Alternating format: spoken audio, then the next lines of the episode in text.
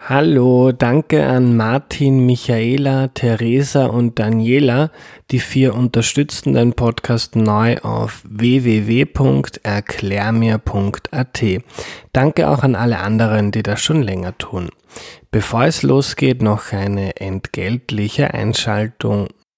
Audible ist Werbepartner von Erklär mir die Welt und darum erzähle ich euch heute von einem Hörbuch, das es dort seit kurzem zu hören gibt. Der Übergangsmanager. Der Tod mag früher mal ein Mann mit langer Sense und schwarzem Umhang gewesen sein.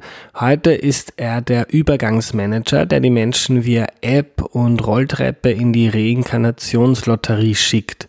Wie sein Leben vorher aussah, weiß der Übergangsmanager nicht, denn mit seinem Tod wurden seine Erinnerungen gelöscht. Als er aber die Erzieherin Feline ins Jenseits schicken soll, kommen die beiden ins Gespräch. Über Tod, Reinkarnation und das Leben des Übergangsmanagers verändert sich grundlegend. Der Übergangsmanager jetzt auf audible.de.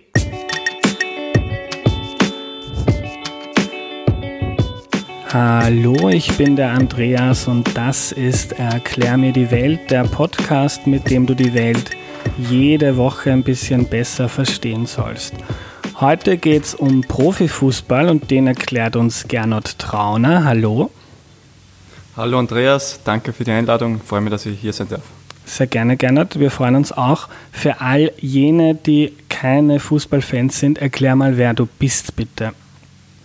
Also mein Name ist Gernot Trauner, ich bin äh, Fußballprofi beim LASK in Linz und ähm, ja, freue mich, dass ich da sein darf und äh, versuche euch heute den Beruf Profifußballer näher zu bringen. Was es bedeutet, ein Profifußballer zu sein, äh, die Definition dafür und ähm, äh, ja, was, was man alles so mitbringen soll, damit man diesen äh, Weg gehen kann. Perfekt. Gerne, wir fangen bei etwas an, was, was dich regelmäßig begleitet, nämlich das Training. Auch heute, ich glaube nachher hat sie ja wieder Training und wenn ich richtig informiert bin, hattest du auch am Vormittag schon, schon eine Trainingssession. Äh, wie, wie, wie kann man sich ein Training bei, bei euch vorstellen? Wie läuft sowas ab? Ja, so ein normaler Trainingstag äh, beginnt eigentlich in der Früh. Also wir starten um, ja, um 8.30 Uhr circa ist Treffpunkt bei uns. Ähm, da treffen wir uns die gesamte Mannschaft, Trainerstab und wir starten mit einem gemeinsamen Frühstück schon in den Tag. Ähm, dann äh, ja, versucht man sich bestmöglich auf das Training vorzubereiten, sprich äh, die meisten Spieler gehen eine halbe Stunde, dreiviertel Stunde vor Trainingsbeginn schon in die Kraftkammer. Ähm, wir versuchen mobilisieren, die, die Muskeln in Schwung zu bekommen, die Gelenke frei bekommen und ja, jeder äh, versucht, ähm, das zu machen, was ihm gut tut, damit er gut in Form ist und äh, damit er bestmöglich vorbereitet in das Training starten kann. Und ähm, ja, um 10 Uhr, 10.30 Uhr beginnt dann meistens die Vormittagseinheit. Dauert eineinhalb bis zwei Stunden, je nachdem, äh, was für einen Trainingsinhalt man hat. Und ähm, nach dem Training äh, wiederum, die meisten Spieler gehen dann wieder in die Kraftkammer, versucht man auszurollen, die äh, äh, Muskeln äh, regenerieren lassen, Massagen, äh, Kältekammer.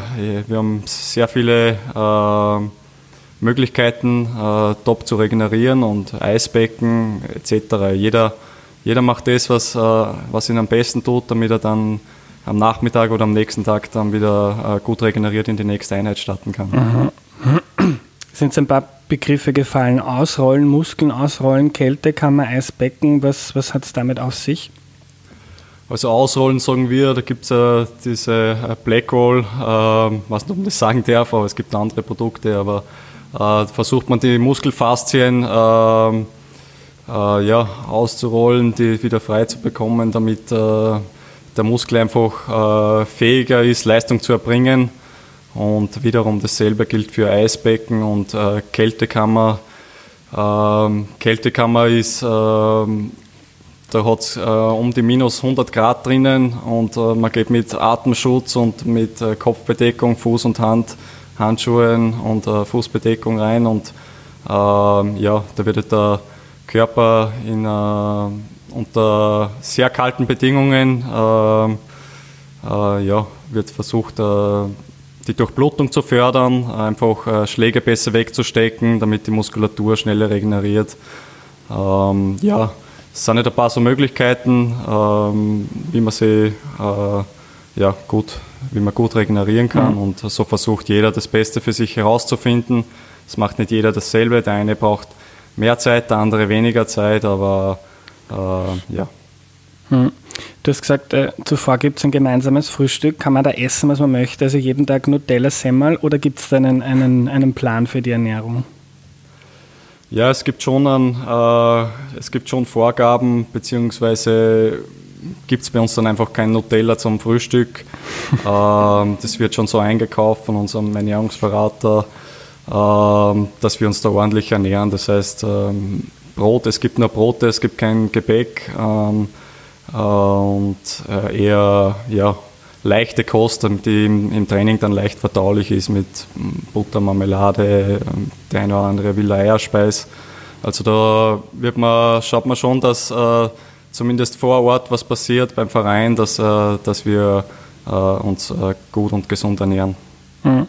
Und ist das allgemein so? Habt ihr Ernährungspläne? Also wenn du jetzt im Urlaub bist oder zu Hause bei deiner Familie, gibt es dann auch Vorgaben, was man nicht essen sollte? Oder ist man da eh selber so, kennt man sich selber so gut aus, dass man auf sich schaut? Ja, man bekommt es natürlich schon äh, mit der Zeit mit, was, was ist gut für meinen Körper, was vertrage ich. Äh, jeder äh, schaut natürlich, dass sein Körper so leistungsfähig wie möglich ist und ähm, ja, es gibt jetzt keine klaren Vorgaben vom Verein, aber ich glaube, jeder ist selber verantwortlich, in was für einem äh, Fitnesszustand man ist und äh, somit bringt eigentlich der Beruf, der Beruf Profifußballer mit, dass man sich gesund ernährt, dass man auf seinen Körper achtet, weil es einfach das Kapital für uns ist. Es ist äh, der Profifußball ist einfach äh, eine Karriere von 10, 15 Jahren. Unsere Zeit ist sehr begrenzt und in der Zeit versucht man einfach das ähm, Bestmögliche aus dem Körper herauszuholen. Und ähm, natürlich ist es ein sehr belastender Job für, für den Körper. Man merkt es einfach an die Gelenke. An, ja, es ist äh, sehr, ja, Spitzensport ist, glaube ich, nicht mhm. immer gesund. Und, aber ja, ist natürlich mich, ähm, freut man sich, dass man das ausüben kann. Man freut sich, dass, äh, dass man sein, sein Hobby eigentlich zum Beruf machen kann. Aber nichtsdestotrotz bringt es natürlich auch ein paar Opfer mit, die man dann vielleicht in den späteren Jahren der Karriere vielleicht erstmal merken wird. Mhm. Erzähl uns noch ein bisschen was über das Training. Wie viel passiert da in der ganzen Mannschaft, in Kleingruppen oder gar individuell? Ähm, das ist ganz unterschiedlich. Ähm, die meiste Zeit verbringen wir natürlich im Gesamten in der Mannschaft, äh, wobei dann gewisse Übungsformen dann auch geteilt werden. Das heißt, ähm, zu je 10, 12 Spielern Übungen ausgeführt werden.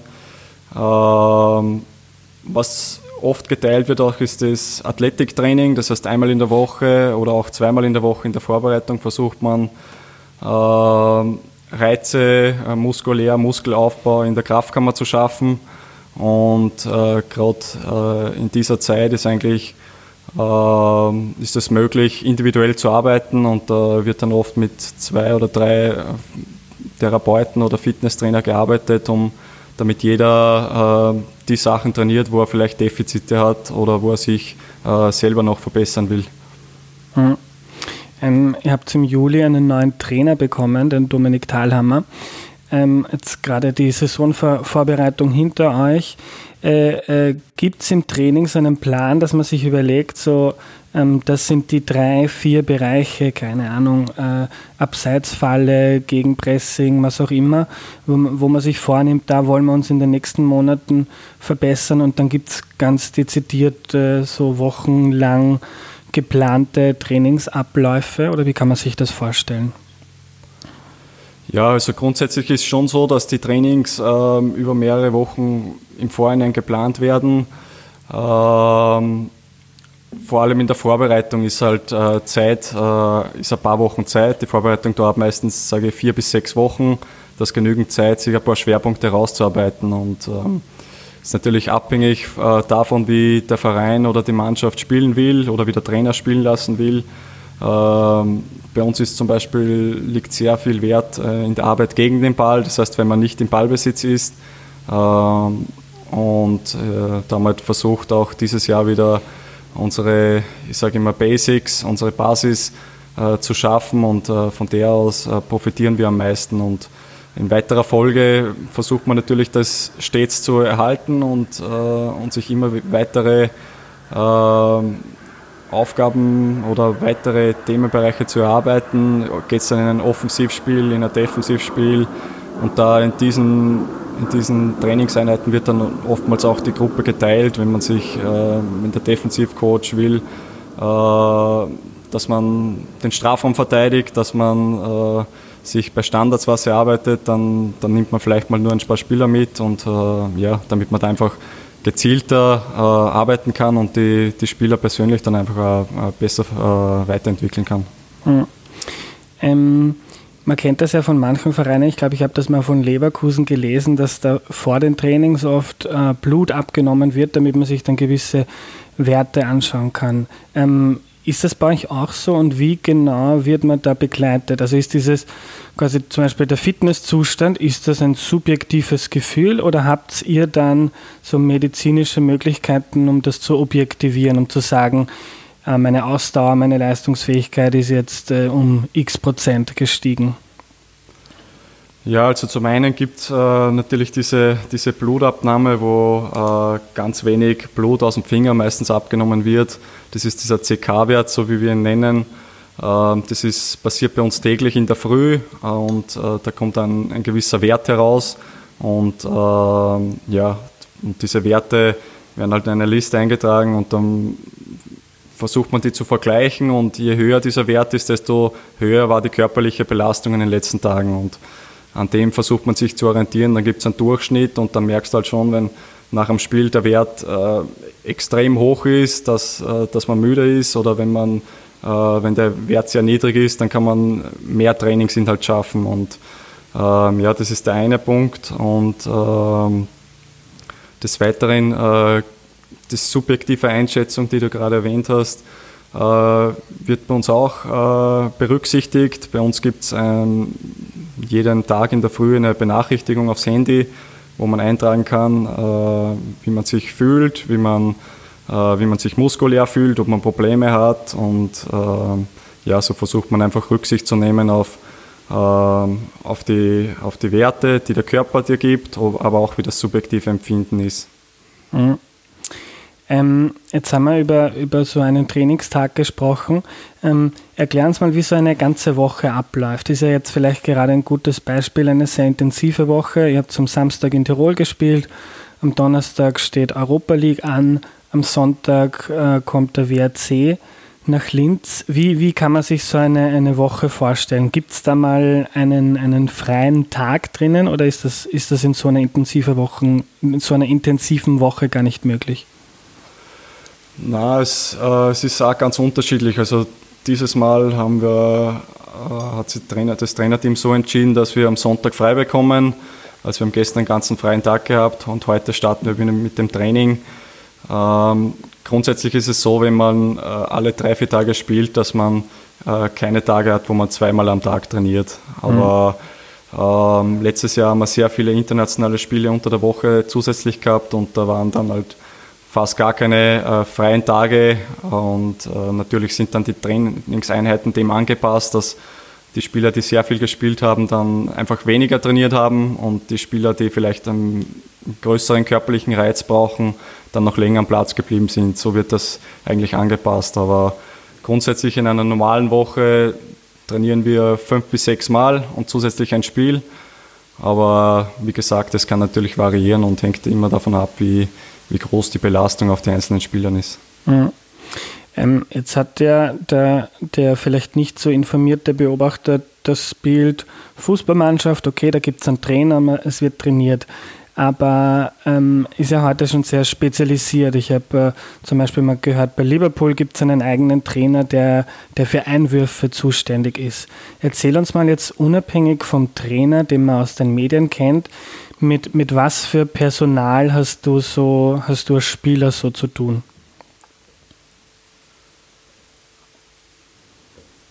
Also die, äh, mit den Leuten, mit denen wir am meisten zu tun sind, sind natürlich die Personen am Platz. Und das betrifft äh, neben dem Chefcoach äh, die Co-Trainer, je nachdem wie viele Trainer man da hat. Da gibt's äh, bei uns ist das dieses Jahr so gewählt worden, dass wir einen Spezialisten für die Offensive haben, einen für die Defensive und äh, zusätzlich noch einen Athletiktrainer und einen Trainer für die Standardsituationen.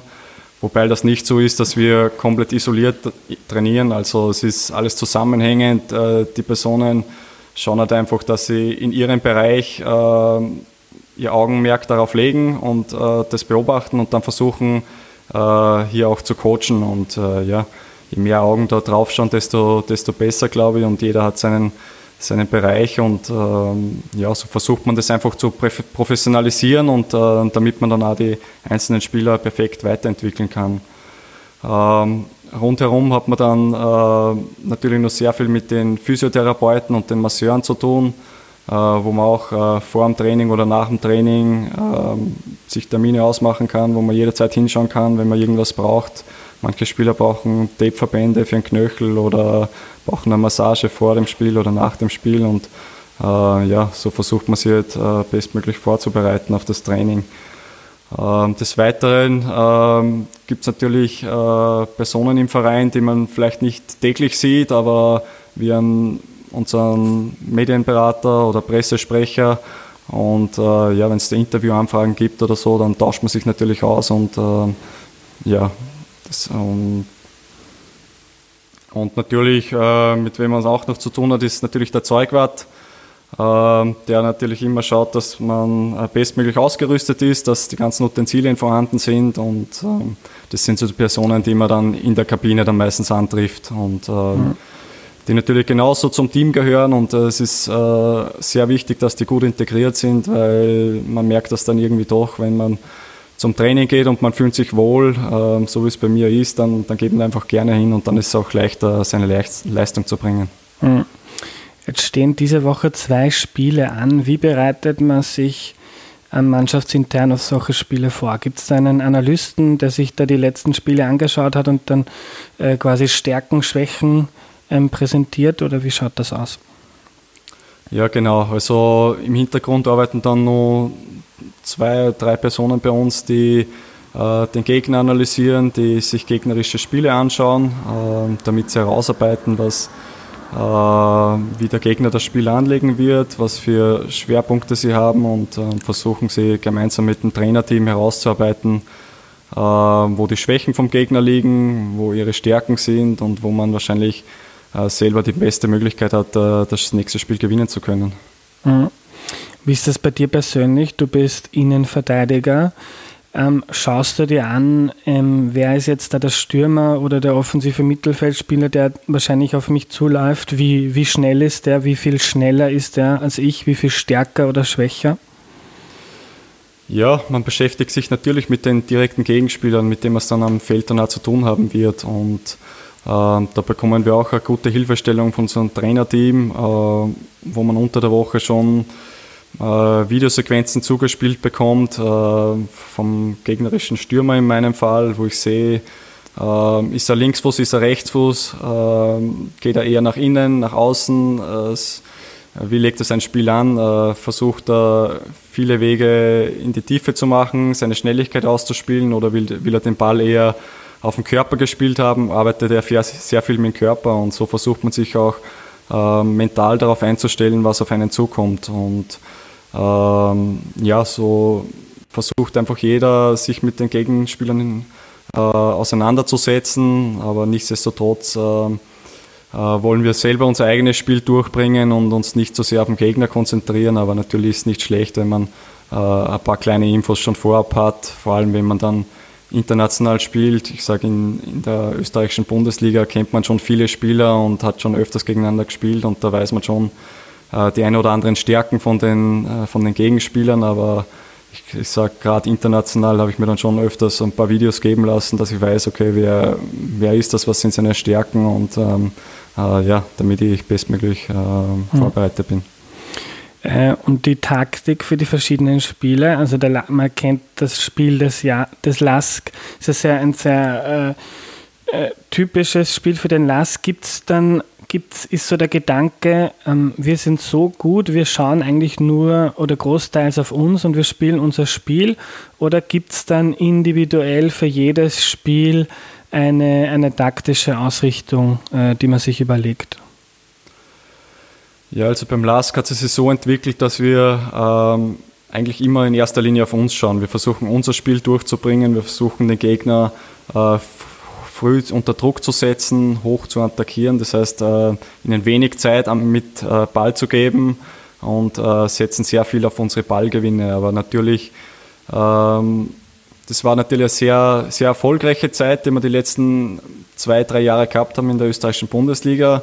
Und ähm, ja, so wie sie alle anderen Dinge auch weiterentwickeln, entwickelt sich der Fußball auch und jeder überlegt sich was gegen uns mittlerweile. Und ja. die meisten Mannschaften geben uns jetzt den Ball und wollen selber gar nicht viel den Ballbesitz haben und selber viel gegen den Ball agieren. Und äh, von dem her sind das wieder neue Aufgaben für uns und äh, wir versuchen uns dem anzupassen. Am, ähm, haben jetzt die letzten paar Spiele schon selber sehr viel äh, Ballbesitz gehabt und da versuchen wir uns gut zu positionieren und äh, neue Wege zu finden, damit wir der gegnerischen Mannschaft wehtun können und damit wir unsere Spiele gewinnen können. Aber ich sage trotzdem, ähm, zu 80, 90 Prozent schauen wir nur auf uns und äh, ähm, ja, wenn der Gegner jetzt halt irgendwelche speziellen Ideen hat oder irgendwie besonders auftritt, dann werden wir uns natürlich äh, daran ein bisschen adaptieren, aber äh, in erster Linie wollen wir selber unser Spiel durchbringen. Mhm. Ähm, jetzt steht das nächste Spiel am Donnerstag an. Erzähl uns mal, wie so ein Spieltag abläuft, so vom Aufwachen bis zum Anpfiff. Es ist eigentlich ähnlich wie beim Trainingstag. In der Früh ist meistens äh, ja, gemeinsames Frühstück, dann äh, Vorbereitung aufs Training. Wir trainieren äh, am Matchtag auch. Äh, zwar sehr kurz, nicht eine halbe, meistens nur eine halbe Stunde. Vielleicht äh, spielt man noch ein paar Standardsituationen, um die Sinne zu schärfen. Und nach dem Training ähm, geht es dann zum gemeinsamen Mittagsessen ins, ins Hotel. Bei uns ist das in Linz in der Stadt. Da treffen wir uns dann wieder, gibt es äh, meistens noch eine kurze Besprechung, äh, vorbereitend schon auf das Spiel. Und nach dem Mittagessen geht es dann aufs Zimmer, kurze Erholung, kann jeder machen, was er will. Äh, die meisten legen sich, glaube ich, noch äh, eine halbe Stunde, Stunde nieder, damit man äh, ja, den Körper noch ein bisschen äh, Pause gönnt. Und ähm, dann trifft man sich kurz vor Abfahrt wieder, gibt noch äh, kurzen Kaffee oder Kuchen, je nachdem, wer was essen will. Und äh, kurze Besprechung, kurzes Einstimmen aufs Spiel und dann fahren wir äh, dann gemeinsam dem Bus meistens ins Stadion und ähm, ja, dann äh, starten wir in das Spiel. Mhm. Jetzt bist du schon einige Jahre Fußballprofi. Äh, ist so ein Spieltag im, im Kopf oder vielleicht im Bauch anders als andere Tage? Also hast du noch immer irgendwie so ein bisschen ein Kribbeln oder Nervosität an Spieltagen? Ja, es ist eigentlich schon immer wieder was Besonderes als Spieltag. Gerade wenn große Spiele anstehen, Spitzenspiele in der Bundesliga oder internationale Spiele, da äh, ja, spätestens wenn man ins Auto einsteigt und zum Training fährt, äh, irgendwie hat man schon eine gewisse Grundspannung. Es ist eigentlich bis jetzt nie verloren gegangen, aber ich glaube, das ist auch gut, weil wenn man mit, äh, ja, wenn man das einfach so nimmt, wie wenn es ein normaler Trainingstag wäre und die gewisse Spannung fehlt, dann, dann ist das, glaube ich, nicht so förderlich. Und ähm, ja, von dem her ist äh, auch nach mittlerweile über zehn Jahren Profifußball immer noch eine gewisse Grundspannung äh, da, aber auch äh, eine klare Vorfreude. Man freut sich, dass man dass man auf den Platz gehen darf, dass man Fußball spielen darf und ähm, ja, ist trotzdem das Lustigste. Trainieren ist alles schön und gut, aber wir freuen uns natürlich, wenn es dann Spiele gibt, wenn es große Herausforderungen gibt und ähm, das ist natürlich das Tollste in unserem Beruf. Wie kann man sich die Nachbereitung von Spielen vorstellen? Ähm, Nachbereitung ist dann meistens am nächsten Tag. Das heißt, äh, nach dem Spiel passiert noch einiges im Trainerteam hauptsächlich. Äh, wir Spieler versuchen, die ersten Regenerationsmaßnahmen einzuleiten. Das Trainerteam setzt sich dann sehr schnell bei Auswärtsfahrten dann meistens im Bus bei der Heimfahrt schon mit dem geschehenen Spiel auseinander und äh, versucht äh, die Punkte herauszuarbeiten, die, die dem Trainerteam wichtig sind das heißt, was hat man gut gemacht, was hat man schlecht gemacht und versucht das dann bildlich auch so zusammenzuschneiden, dass für die Spieler leicht verständlich ist und äh, damit man sieht, wo man sich äh, noch verbessern muss oder was hat schon gut geklappt. Und äh, das wird dann meistens am nächsten Tag in der Früh vor dem Training äh, präsentiert. Und, damit man, und dann ist eigentlich so, nach dieser Spielanalyse, ein Tag nach dem Spiel, wird dann auch meistens das, das vorhergegangene Spiel dann auch abgehakt. Also mit dieser Besprechung ist das Spiel dann beendet und aus dieser Besprechung soll halt jeder äh, etwas mitnehmen, soll wissen, äh, was sind vielleicht unsere nächsten Schwerpunkte, auf die wir achten sollen, was haben wir gut gemacht, was hat funktioniert, was weniger gut. Und äh, ja, diese Analysen sind dann auch oft, glaube ich, äh, wegweisend für die, kommende Trainingswoche. Mhm. Jetzt, ist, jetzt hast du mit dem Profifußballer-Dasein dir einen Traum erfüllt, den so gefühlt jeder zweite Bursche in Österreich und in vielen anderen Ländern hat. Das ist auch bei mir, man, man wächst auf mit Fußball und das ist irgendwie das, das, die größte aller Ziele, die man erreichen kann.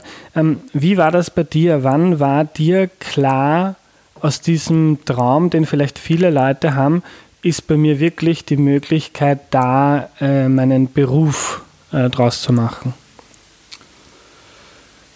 Ja, das, die Frage ist gar nicht so leicht zu beantworten, weil ja, man startet eigentlich rein mit, mit fünf, sechs Jahren habe ich begonnen, Fußball zu spielen bei meinem Heimatverein und wie so viele andere Kinder auch. Und äh, man, man, geht dann so seinen Weg. Äh, ich habe den klassischen Ausbildungsweg eigentlich in Österreich genommen über ein Talentezentrum, wo die besten Spieler aus einem Bezirk zusammenkommen, über ein äh, LAZ, wo es zum Beispiel in Oberösterreich nur vier von diesen Stützpunkten gibt. LAZ das, heißt was?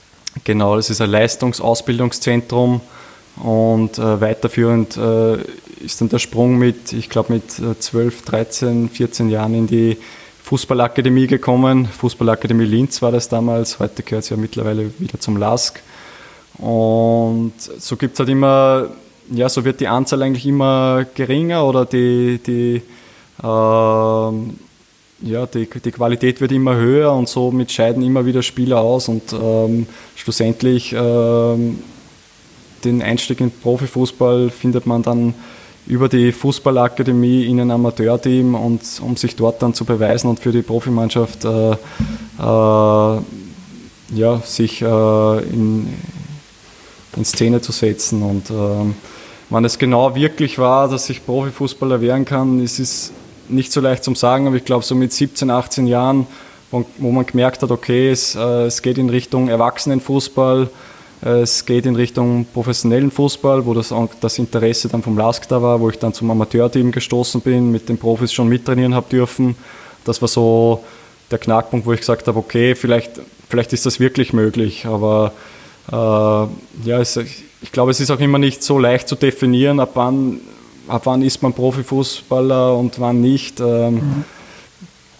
Weil es gibt viele, die dann, die dann dazukommen, in einer Profimannschaft dabei sind, aber nach ein, zwei Jahren wieder rausfallen, weil es halt einfach irgendwie nicht klappt. Und ich glaube, es ist auch ähm, gerade die Phase zwischen 16 bis 18 Jahren, wo sich eigentlich sehr viel entscheiden in, in diesem Weg, äh, wo es darum geht, äh, Schule mit, äh, mit Profifußball zum Vereinen, wo es darum geht, äh, äh, die Zeit geht los, wo, wo die Jungs fortgehen, wo man äh, sehr viel äh, Privates eigentlich schon auch zurückstecken muss. Und ähm, das ist eigentlich so die, die schwierige Zeit, wo sich aber so vieles entscheidet. Und ich bin froh, so wie das bei mir damals gelaufen ist, wo eigentlich äh, ich großen Rückhalt gehabt habe von meiner Familie, von meinen Freunden, die mir alle unterstützt haben.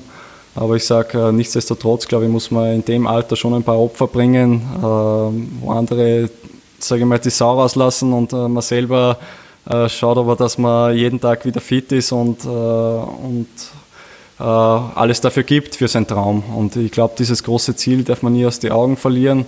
Und ähm, ja, ich glaube, dass äh, das sehr wichtig ist, dass man schon weit im Kopf ist, dass man reif ist und ähm, ich habe schon viele, viele Mitspieler gehabt, die vom Talent her sicher besser waren, aber die es dann irgendwie den Weg nicht gefunden haben. Das ist dann oft nicht so leicht zu erklären, warum, aber ich sage, der Fleiß äh, schlägt da dann immer das Talent und ich glaube, da werden mir viele bestätigen, dass es schon viele solche Fälle gegeben hat. Aber ja, nichtsdestotrotz, ich bin einfach froh, dass ich diesen Weg gegangen bin, dass ich das geschafft habe, auch wenn es für mich äh, oft ein, ein, steiniger Weg war, wo, wo vieles mitspielt. Ähm, ja, ob es jetzt halt Verletzungen sind, die ich auch schon äh, leider erlitten habe. Es ist, ich sage, das Thema Verletzungen ist für einen Profifußball auch, äh, auch ein großes Thema, weil es bei uns immer sehr viel um um Leistungsdruck geht. Es geht darum, nach einer Verletzung schnell wieder auf dem Platz zu stehen. Es geht darum, äh, wenig Tage auszufallen und gleichzeitig natürlich, wenn du ausfällst, äh, ist die Auswahl an Spielern sehr groß, dass du, dass du ersetzt wirst. Und ich glaube, dieser Druck ist, ist auch nicht leicht für viele Spieler umzugehen. Und es ist auch oft eine Gratwanderung. Ähm, geht man ins nächste Training, man hat vielleicht eine Verletzung, man spürt ein bisschen was, äh, kann ich trainieren, soll ich spielen oder nicht. Es ist äh, oft ein schwieriger, äh, schwieriger Weg und gerade junge Spieler, glaube ich, äh, brauchen da gewisse Unterstützung und ähm, ja, habe das selber sicher auch ähm, durch meine Verletzungen dann einiges, einiges lernen können und man lernt dann seinen eigenen Körper kennen, man lernt es, äh, auf seinen Körper noch mehr zu achten und ja, es ist halt, ich will damit nur einfach betonen, dass es nicht, nicht immer so leicht ist oder der Weg so gerade nach oben geht, wie es mhm. vielleicht oftmals scheint. Du hast von, du hast von Druck geredet. Äh, jeder, der sich mit Fußball beschäftigt, weiß, dass es extrem kompetitiv, da nach oben zu kommen und auch dann in einer Profimannschaft äh, sich durchzusetzen und dort zu bleiben. Dieser Druck, dieser Wettbewerb und verletzt man sich jetzt oder nicht, was heißt denn dann für, was heißt das für die weitere Karriere? Äh, inwiefern dominiert so dieses Fußballersein äh, dein Leben? Kann man sich davon abgrenzen oder ist man oder ist diese, diese Trennung von Beruf und sagen wir jetzt Familie, Privatleben, Freunde, ist das illusionär? Also eigentlich, ähm, wenn ich ehrlich bin, bestimmt mittlerweile der Fußball mein, mein ganzes Leben und äh, somit auch meine Familie irgendwie in gewisser Weise, weil es einfach so ist, dass wir ähm, ja, keine fixen Arbeitszeiten haben. Wir sind gebunden, äh, wann sind unsere Spiele, wann trainieren wir. Es werden kurzfristig Trainings verschoben, von dem her muss man sehr flexibel sein und, äh, und eigentlich alles dem Fußball unterordnen. Und äh, genau wie du angesprochen hast, ähm, äh, man muss auch äh, in der Freizeit oder im, Normal oder ich sage im normalen Leben äh, ähm, sich natürlich äh, äh, dem angepasst verhalten. Ich kann jetzt nicht ähm, äh, nach einem Spiel oder nach, nach einem verlorenen Spiel jetzt in ein Wirtshaus gehen, sechs Bier trinken und man, ich sag mal, ein, ein Schnitzel mit Pommes runterschmeißen. Also man muss natürlich schon äh, darauf schauen, dass man äh, seinen Verein ordentlich vertritt und dass man nach außen ein ordentliches Bild abgibt, weil ich glaube, die öffentliche Wahrnehmung ist schon eine große. Man, man merkt schon, dass man beobachtet wird, egal was man macht, ob man, ob man sich in der Stadt bewegt, ob man am Abend in einem Lokal sitzt, ob man äh, was für einen Auftritt man auf Social Media hat. Ich glaube, das ist auch ein großer Punkt, wo, wo dann äh, viele Spieler schon präsent sind und wo einfach auf alles geachtet wird. Wenn du einen Fehler machst, äh, das merken sich die Leute und das werfen sie dir irgendwann äh, auf den Kopf. Und ähm, von dem her ist das äh, für mich auch, äh, weil viele dann oft fragen, ja, warum bist du so zurückhaltend auf diesen sozialen Medien oder warum gibst du nichts preis? Bin einfach der Meinung, dass äh, mittlerweile wir sehr, der Mensch einfach sehr gläsern ist, das Allgemeinen, betrifft eh jede Person, aber uns besonders, ich glaube, dass auf uns sehr viel geschaut wird und alles, was ich da preisgibt, äh, kann und wird wahrscheinlich in einem, äh, ist ihm vielleicht im Moment äh, schön und, und lustig und keiner sagt was, aber in einem Jahr oder einem halben Jahr, wenn es nicht sportlich nicht so läuft, dann fällt dir das alles auf den Kopf und darum glaube ich, sind wir oft dann auch äh, im Umgang mit den Medien oder mit den sozialen Medien eher zurückhaltend und äh, ja, ist dann oft einfach weniger mehr und äh, ich glaube, äh, man will sich dann auch nicht immer mit, mit so vielen Dingen äh, auseinandersetzen. Ich kann nur zum Beispiel auch sagen, dass das öfters äh, gibt, dass Spieler von uns angeschrieben werden von irgendwelchen Menschen, die, sage ich mal, Sportwetten ge gemacht haben und meinen, sie haben äh, äh, wegen uns Geld verloren und die auch noch Schuldvorwürfe geben oder ich kann mich auch erinnern, wie ich ein, ein, ein schlimmes Foul gemacht habe, wo ich mich natürlich sofort entschuldigt habe dafür. Dann bekommst du Benachrichtigungen von gegnerischen Fans, die nicht so schön sind. Und äh, ich muss ehrlich sagen, mit solchen Nachrichten, Nachrichten will ich und auch glaube viele andere äh, Mitspieler uns gar nicht so auseinandersetzen. Das ist nur Energie, die uns geraubt wird und äh, von dem her, äh, ja, sage ich, ist vielleicht da ähm, besonders in Bezug auf sozialen Medien weniger oft ein bisschen mehr. Mhm. Aber trifft dich sowas dann, wenn du da, ich weiß nicht, wahrscheinlich beschimpft wirst oder kann man, da, kann man das einfach wegstecken? Ja, im, im Prinzip weiß man, dass das eigentlich nicht so ernst zu nehmen. Ja? Also man versucht das gar nicht an sich ranzulassen, aber irgendwie ja, merkt man dann trotzdem, du verlierst ein paar Gedanken und diese Energie ist verschwendet und ähm, von dem her habe ich mich dann selber schon ein paar Mal erwischt, dass ich sage, ja, eigentlich, eigentlich ist es mir egal und es ist mir auch egal, aber gleichzeitig beschäftigt dich damit und das lenkt dich ab und von dem her hat er dann irgendwie sein Ziel erreicht und ja, so, darum sage ich einfach, ähm, ja, will ich da gar nicht so äh, präsent sein auf diesen Medien und äh, mich auch gar nicht so einlassen. Nichtsdestotrotz, wenn es nette Anfragen gibt oder was, dann äh, versucht man natürlich, äh, sich auszutauschen oder den einen oder anderen Wunsch zu erfüllen und äh, man will da gar nicht äh, den, sagen wir unter Anführungszeichen, arroganten Fußballprofi raushängen lassen. Es geht einfach nur darum, dass, dass ich mich in, mit solchen Situationen oder mit solchen Menschen dann einfach nicht, will in Kontakt treten. Ja. Mhm.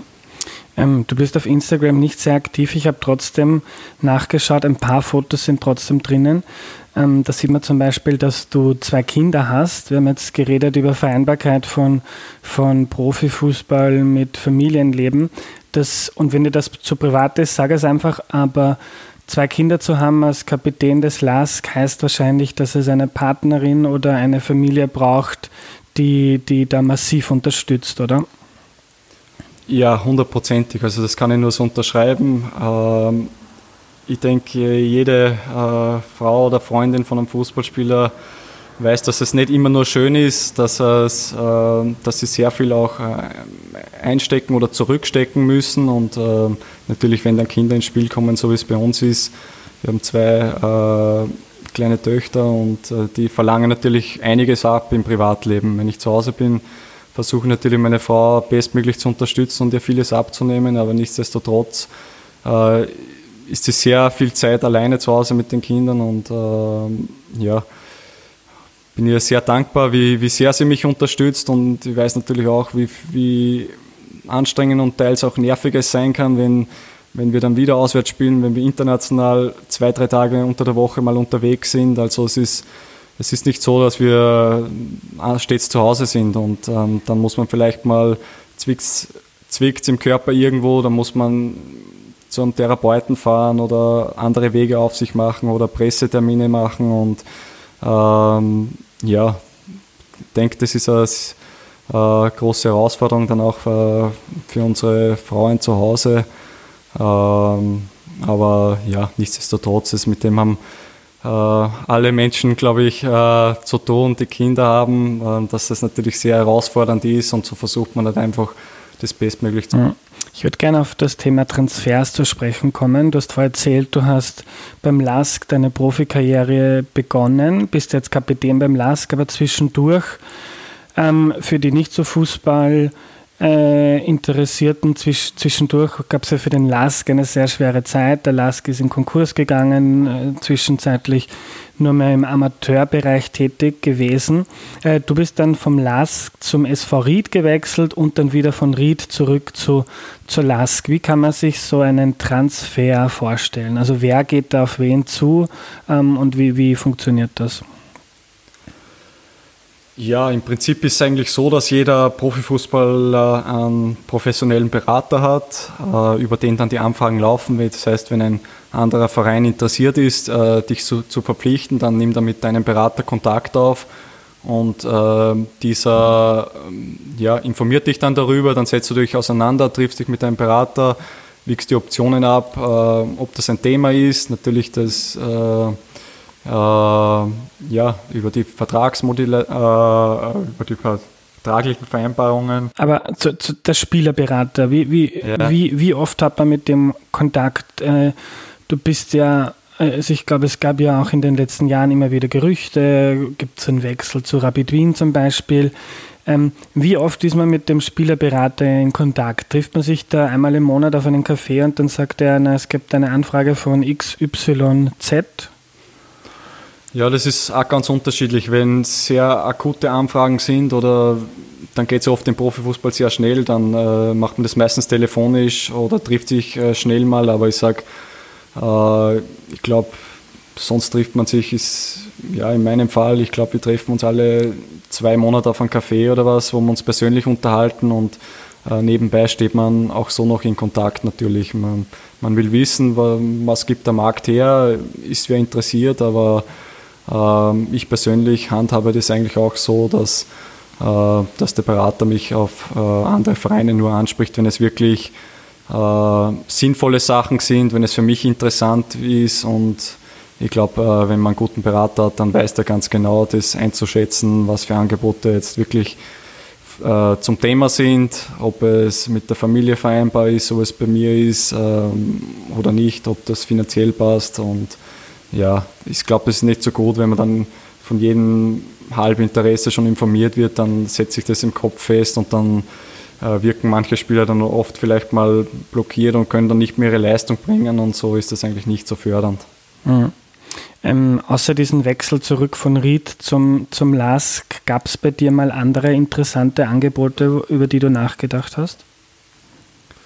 Ja, muss ich, muss ich schon sagen. Also ähm, gerade in den letzten zwei, drei Jahren hat schon äh, ein paar sehr interessante Dinge gegeben, aber ja, wo es dann zu unterschiedlichen, äh, aufgrund unterschiedlicher Punkte dann einfach ähm, nicht gepasst hat oder für mich dann doch, nicht das war, wo, was ich machen will. Und ja, ich kann nur betonen, dass ich mich der LASK eine Top-Adresse in Österreich ist und dass ich mich hundertprozentig wohlfühle. Und für mich als Person ist es einfach sehr wichtig, dass ich wohin gehe, wo ich in der Früh reingehe und mich richtig wohlfühle. Wenn ich die Leute um mich mag, wir haben eine unglaubliche Truppe mit Riesencharakter und äh, ich glaube, dann bin ich auch äh, persönlich am besten in meiner individuellen Leistung, wenn ich, äh, wenn ich mich im Umfeld des Vereins wohlfühle. Ähm, ja, und äh, natürlich hat es die eine oder andere Anfrage gegeben, aber es spielen halt mehrere Punkte mit. Äh, es muss einerseits finanziell passen, andererseits äh, muss der Verein äh, dir sportliche Perspektiven bieten. Und äh, der dritte Punkt, was bei mir eine sehr große Rolle spielt, ist einfach meine Familie. Wir, wir sind beide aus Oberösterreich und äh, ich, wir fühlen uns extrem wohl. Wir sind zu Hause in Linz und von dem her muss schon wirklich was, äh, ja, was richtig Gutes oder höchst Interessantes äh, sportlich kommen, damit wir, wir sagen, ja, wir äh, möchten da was anderes machen. Und ähm, ja, bisher haben wir uns dann eigentlich immer für einen Lask entschieden. Mhm. Ähm, es gibt diese Seite transfermarkt.at oder de, die kennt jeder, der sich für Fußball interessiert. Dort wird geschätzt, dass du circa drei Millionen Euro wert bist. Wie ist das, wenn wenn, wenn man als Mensch ein paar Millionen Euro wert ist? Ja, das, äh, diese Marktwerte sind natürlich äh, keine, ich weiß nicht genau, wie das eigentlich zustande kommt, dass da einen Marktwert gibt für einen Spieler, weil äh, ja, ich glaube, dann diese Summen werden dann normalerweise eh nicht bezahlt, außer bei den Top-Top-Spielern, äh, wo dann wirklich unglaubliche Summen bezahlt werden. Aber ja, einerseits äh, sag mal, als jungen Spieler freut es dich, wenn du dann, wenn du deinen Marktwert steigerst, wenn das ist trotzdem eine gewisse Referenz für einen Spieler, wo man sich vergleichen kann, international und so, aber äh, unterm Strich, glaube ich, ist das trotzdem nicht so aussagekräftig und äh, man versteht dann teilweise auch diese Bewertungen nicht. Äh, ich habe mich da auch schon ein bisschen damit beschäftigt und oftmals ist das dann gar nicht so nachzuvollziehen, äh, warum jetzt einer so viel Marktwert hat, der eine mehr, der andere weniger. Ähm, aber ja, ist natürlich eine, eine tolle äh, Plattform, der Transfermarkt, wo man sich auch über gegnerische Mannschaften äh, sich schlau machen kann und über andere Spieler. Und äh, es ist halt diese Plattform, wo, wo du siehst, wie viele Spiele hast du für welchen Verein gemacht, äh, Verletzungshistorie, da wird eigentlich alles aufgezeichnet, was ein, was ein Spieler so in seiner Karriere erreicht, erlebt hat. Und ähm, ja, ich glaube, das ist auch der, der, erste Blick von einem anderen Verein, wenn er sich einen Spieler anschauen will, ist, ist auf so eine Plattform, weil man einfach alles sieht. Du siehst, wie groß er ist, welcher Fuß äh, sein besserer ist, äh, wie viele Tore er gemacht hat, wie viele Spiele, wie viele gelbe Karten, roten Karten, ist eigentlich äh, ja, die ganze Statistik von jedem Spieler von den letzten, ich weiß nicht, wie lange es die Seite schon gibt, 15, 20 Jahre. Hm. Aber auch wenn es sehr subjektiv ist, was da dann genau drinnen steht, ist kaum vorstellbar, wenn du jetzt nochmal wechseln würdest. Es kommt jetzt natürlich auch darauf an, wie lange dein Vertrag dann zu dem Zeitpunkt noch läuft. Aber dass man dich zum Beispiel unter einer Million Euro kaufen könnte, wäre relativ unplausibel. Also trotzdem ist, sind da irre Mengen an Geld im Spiel. Ja, auf jeden Fall. Also natürlich ähm, kann man sich schon grob an diesen Summen orientieren, aber es gibt immer unterschiedliche Szenarien. Es ist, äh, der eine hat eine Ausstiegsklausel im Vertrag, der andere nicht. Äh, mhm. Es sind auch persönlich, es geht immer noch um Menschen. Ne? Es ist, äh, wenn ein Spieler unbedingt wechseln will oder unbedingt noch was Neues erleben will, dann glaube ich, äh, ist es zumindest bei uns so, dass einem da kein äh, Stein in den Weg gelegt und wird. Und äh, da geht es dann nicht um, um 100.000 Euro auf oder abwärts, sondern da geht es dann trotzdem darum, was, was will der Mensch machen und da will man dann auch keinem im Weg stehen. Wenn jetzt mhm. ähm, zum Beispiel wenn Dominik Frieser vor ein paar Wochen nach England gewechselt ist, weil das sein Traum ist, dann, äh, ja, dann geht er vielleicht auch äh, unter einer Million und nicht, äh, wie sein Marktwert, glaube ich, damals war. Mhm. Ähm, gibt aber, ich glaube, glaube ich, durchaus äh, Ligen oder Länder, wo das vielleicht nicht so human menschlich abläuft. Kann man sich zum Beispiel die Dokumentationen über Manchester City oder Tottenham auf Amazon Prime anschauen und da reden die Fußballer auch ganz klar untereinander, dass sie quasi ein, ein, eine Ware sind, also ein Gut, das man kaufen und verkaufen kann und dass man am Ende des Tages ein, ein Verein Geld verdienen will und dass man dann auch, wenn es einen vielleicht nicht interessiert, noch bleiben muss oder dann verkauft wird. Ähm, wie, wie stehst du generell zu dieser Kommerzialisierung im Fußball? Ähm, ich als Fan bin zwiegespalten. Einerseits gibt es dann so Zustände wie in Österreich, wo dann in den letzten, ich weiß gar nicht, sieben oder acht Jahren immer derselbe Verein gewinnt und man eigentlich nahezu chancenlos ist gegen diese Summen an Geld, die da reinfließen. Andererseits, wenn ich den englischen Spitzenfußball verfolge, ähm, ist es auch wahnsinnig, äh, es ist unfassbar, was für Fußball da gespielt wird. Und das ist ja durchaus auch deshalb möglich, weil da wahnsinnig viel Geld drinnen steckt. Wie stehst du da dazu? Ja, ich sage mal, so wie sich der Fußball entwickelt hat und äh, glaube ich, kommt man um die Kommerzialisierung nicht ganz drum herum. Natürlich äh, verstehe ich, wenn Leute sagen, äh, es ist unfair, wenn ein Verein einen Riesensponsor hat, der so viel mehr Geld und Budget mitbringt, wie den die anderen nicht haben. Aber ich sage gerade international, glaube ich, äh, hat sie sich so entwickelt, dass wenn du äh, bei den Top-Mannschaften dabei sein willst, dann musst du einfach auch das nötige Budget mit sich bringen. Und ähm, und darum, glaube ich, hat sich der Fußball oder der Sport äh, generell so entwickelt, dass sehr viel, äh, ja, sehr viel große Sponsoren, Investoren äh, in den Profisport einsteigen und äh, ja, von dem bin ich nicht, nicht äh, der große Freund, muss ich ehrlich sagen. Hat sich äh, leider so entwickelt, aber nichtsdestotrotz müssen von irgendwo die Gelder kommen und wenn äh, diese Unsummen bezahlt werden müssen oder wenn das bezahlt wird im Profifußball, dann muss das Geld von irgendwo kommen und dann äh, ist natürlich der Weg, äh, einen großen Investor zu haben, einer der leichteren, glaube ich. Und ja, natürlich äh, tut einem das nicht ein, ein bisschen weh, wenn es jetzt halt nur noch um das geht und, und äh, man kann sich nicht, nicht mehr zu sehr mit dem auseinandersetzen, wenn solche unglaublichen bezahlt werden für Spieler, für, äh, ja, für Trainer ganz egal. Also es nimmt schon Dimensionen an, wo man sich, äh, wo man sich schon hinterfragt, was, was ein, äh, ein Spieler, ein Messi, ein Ronaldo, was die pro Stunde oder pro Tag verdienen. Ich glaube, das steht in keiner Relation zu, zu anderen Menschen, die tagtäglich ihre Arbeit verrichten, die vielleicht oder wahrscheinlich sogar, ich will nicht sagen sinnvoller, aber die wichtiger für die Gesellschaft ist. Und äh, ja. diese Ungleichheit ist halt schon enorm ausgeartet, glaube ich, in den letzten Jahren. Und ähm, äh, ja, ist nicht so, nicht so leicht zu beurteilen, ob das jetzt gut oder schlecht ist ich sage, ganz, ganz ohne, ohne dem wirst du nicht auskommen, aber zu viel und nur noch, ähm, wenn es nur noch darum geht, äh, noch mehr Geld äh, zu lukrieren, dann, dann ist das irgendwann, glaube ich, nicht mehr im Sinne des Sports. Hm. Was verdient eigentlich ein Bundesliga-Profi so im Schnitt? Ich habe mal gelesen, so 8000 Euro brutto im Monat. Kommt das circa hin?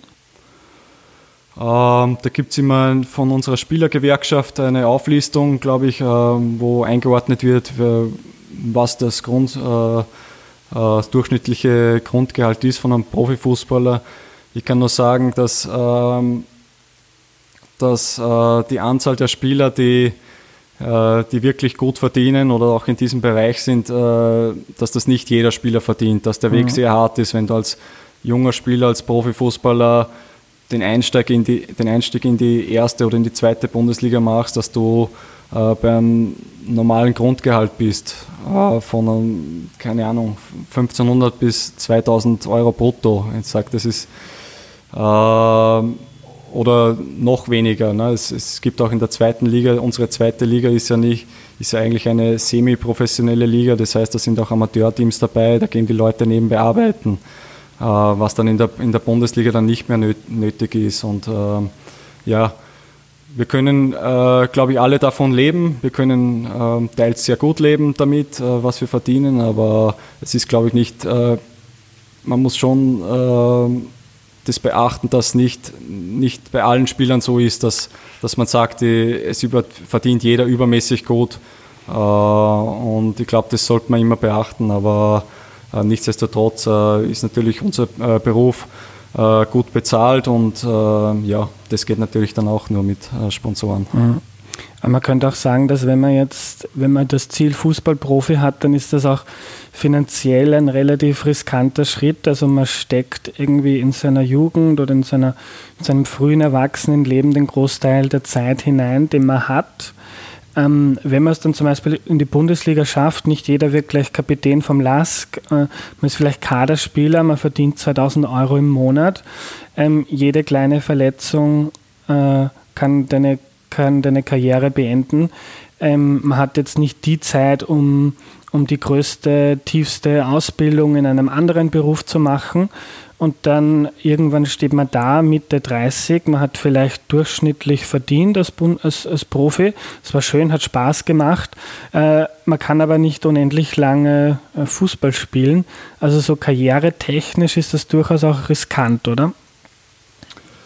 Ja, ich sag mal, ich glaube, es gibt äh, irgendwann so die, die, die Phase oder die Überlegungen von einem, von einem Profifußballer, ähm, gehe ich diesen Weg noch weiter, will ich das hundertprozentig durchziehen oder gehe ich nicht trotzdem oder gehe ich nicht doch in einen Amateurbereich, wo man auch mittlerweile gutes Geld verdienen kann und mache nebenbei irgendeine andere Arbeit oder eine Ausbildung. Ähm, bei mir hat es sich zum Glück so entwickelt, dass ich ein gestandener Bundesligaspieler geworden bin und für mich war immer klar, das ist meine Berufung und das will ich äh, durchziehen, solange ich kann. Und aber genau wie du ansprichst, ist natürlich irgendwann die Problematik, wenn ich jetzt nicht so viel verdiene, wenn ich eigentlich normal verdiene, sage ich, und ähm, dann stellt sich vielleicht mit 25, 28, 30 Jahren mal die Frage, ja, will ich das wirklich ewig machen oder gehe ich nicht, wähle ich nicht lieber den Schritt in Amateurfußball und versuche nebenbei was aufzubauen, weil ein großes Thema für uns ist halt schon, dass wir unseren Beruf nur, wie vorher schon gesagt, sagt 12 bis 15, 15 Jahren ausüben können und danach müssen wir uns was überlegen. Wir verdienen nicht so viel, dass wir sagen können, okay, ich habe jetzt ausgesorgt, ich mache jetzt mein ganzes Leben nichts mehr, ich lehne mich zurück. Ähm, wir müssen uns was überlegen. Es, es gibt viele, viele Profifußballer, die nebenbei dann schon starten mit einem Studium oder äh, Fernstudium oder sonstigen Ausbildungen, um sich äh, fortzubilden.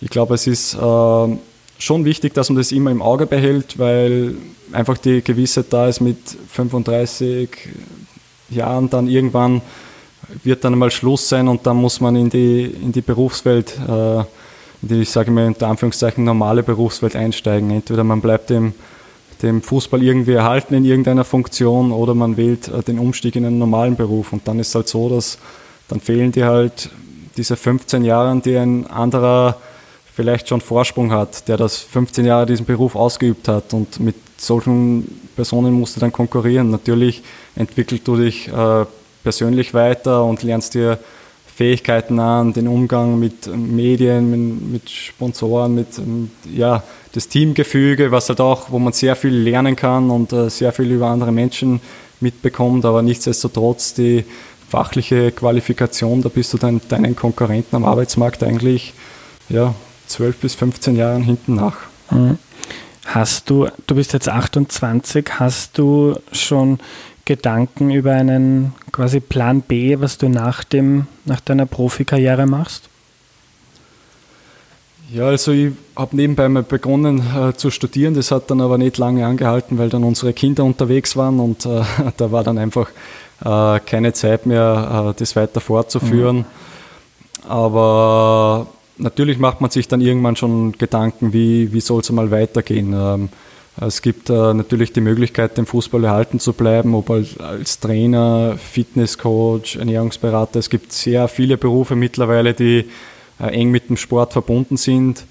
Ähm, ja, mittlerweile kann ich es mir sehr gut vorstellen und äh, finde das, äh, das Trainergeschäft auch sehr interessant und mich ich setze mich auch gerne damit auseinander, mich mit dem eigenen Spiel, mit eigenen Videosequenzen, äh, diese zu analysieren und sich damit auseinanderzusetzen und das Spiel lesen.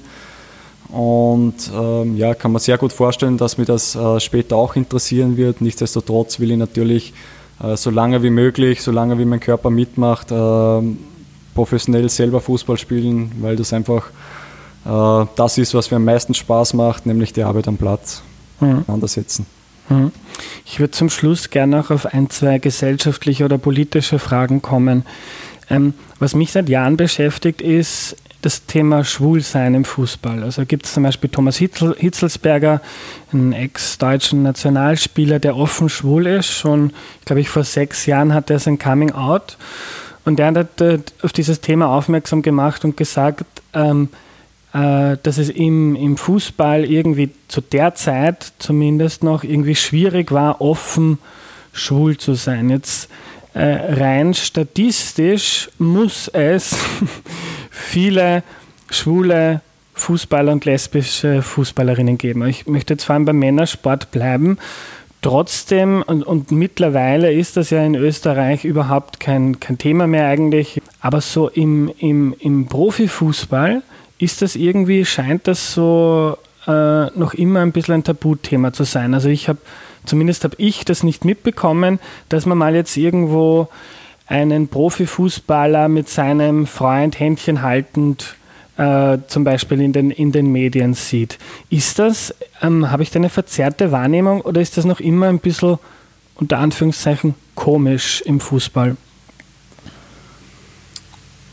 Ja, das ist, das ist eigentlich sehr schwierig zu beantworten, finde ich. Ähm, ich persönlich kenne auch keinen, der sich äh, geoutet hat oder mhm. ich kenne eigentlich keinen schwulen Fußballer. Ich weiß nicht, äh, ähm, ob es schwierig ist, sich, wenn ein, eine Mannschaft aus 20, 25 Personen, äh, Männern, ähm, so eng benamen, besammen ist und ähm, vielleicht trotzdem ein, ein anderer, anderer Umgangston miteinander herrscht, wie vielleicht in einem normalen anderen Betrieb. Ähm, ob das vielleicht ein bisschen abschreckt, äh, sich zu outen. Ich glaube, äh, unterm Strich wäre es, äh, glaube ich, trotzdem kein Problem, wenn das jemand macht, aber ähm, ja, ab und zu gibt es natürlich Momente, wo man dann schon verstehen würde, wenn man sich dann äh, jetzt nicht outen will oder das machen würde. Aber ja, für mich äh, ganz äh, schwer zum Beurteilen, warum das so ist oder ob das dann oder wie, es weiß auch keiner. Ne? Es ist noch nicht oft passiert, dass sich jemand zu seiner aktuellen, äh, wenn er aktiv noch Fußball spielt, sich outet. Ich glaube, das ist noch nicht so oft vorgekommen und daher weiß auch keiner, wie, wie, sich, wie das ankommen würde oder wie, mhm. äh, wie die Wahrnehmung von den Mitspielern wäre. Mhm. Aber woran glaubst du, liegt das? Denn äh, rein statistisch, du hast in deiner Profikarriere sicher hunderte ähm, Fußballer kennengelernt. Rein statistisch waren da schwule Fußballer dabei. Also das ist, sucht man sicher nicht aus, sondern ein paar Prozent der Bevölkerung ist schwul oder lesbisch. Warum ist das, ist das im Fußball so ein, ein Thema? Ist es die Kultur, diese Männerkultur, die da herrscht? Ja, kann schon sein, natürlich. Ähm, es, wie gesagt, es, es weht dann oft ein anderer Wind. Es sind nur Männer in einer, im, im gesamten Team eigentlich. Natürlich gibt es ab und zu schon Frauen, die äh, Physiotherapeutinnen sind oder die da beim Team dazugehören. Ich glaube, dann, dann spricht man vielleicht auch anders miteinander. Und äh, wenn halt dann nur äh, eigentlich Männer rund sind, dann ähm, ja, fällt vielleicht die eine oder andere Bemerkung, die gar nicht äh, eigentlich so bewusst ist, aber die vielleicht dann einfach äh, schlecht ankommen würde oder ja, weiß auch nicht. Es ist, äh, glaube ich, äh, dann doch irgendwie nicht so leicht, wenn es dann, wenn es einen dann wirklich selbst betrifft und ich glaube, jeder hat das schon mal äh, erlebt, dass irgendwie ja, das Wort schwul dann als Schimpfwort oder irgendwie mal schnell fällt, ohne dass jetzt, äh, ohne dass man da jetzt schnell drüber nachdenkt. Und äh, mhm. ich glaube, ja, ich glaube, kann mir vorstellen, dass darum deswegen einfach ähm, doch ein gewisses ähm, Tabuthema ist und ähm, dass keiner äh, sich traut, dann ähm, ja, sich zu outen. Danke für deine Zeit, Gernot. Bitte gerne.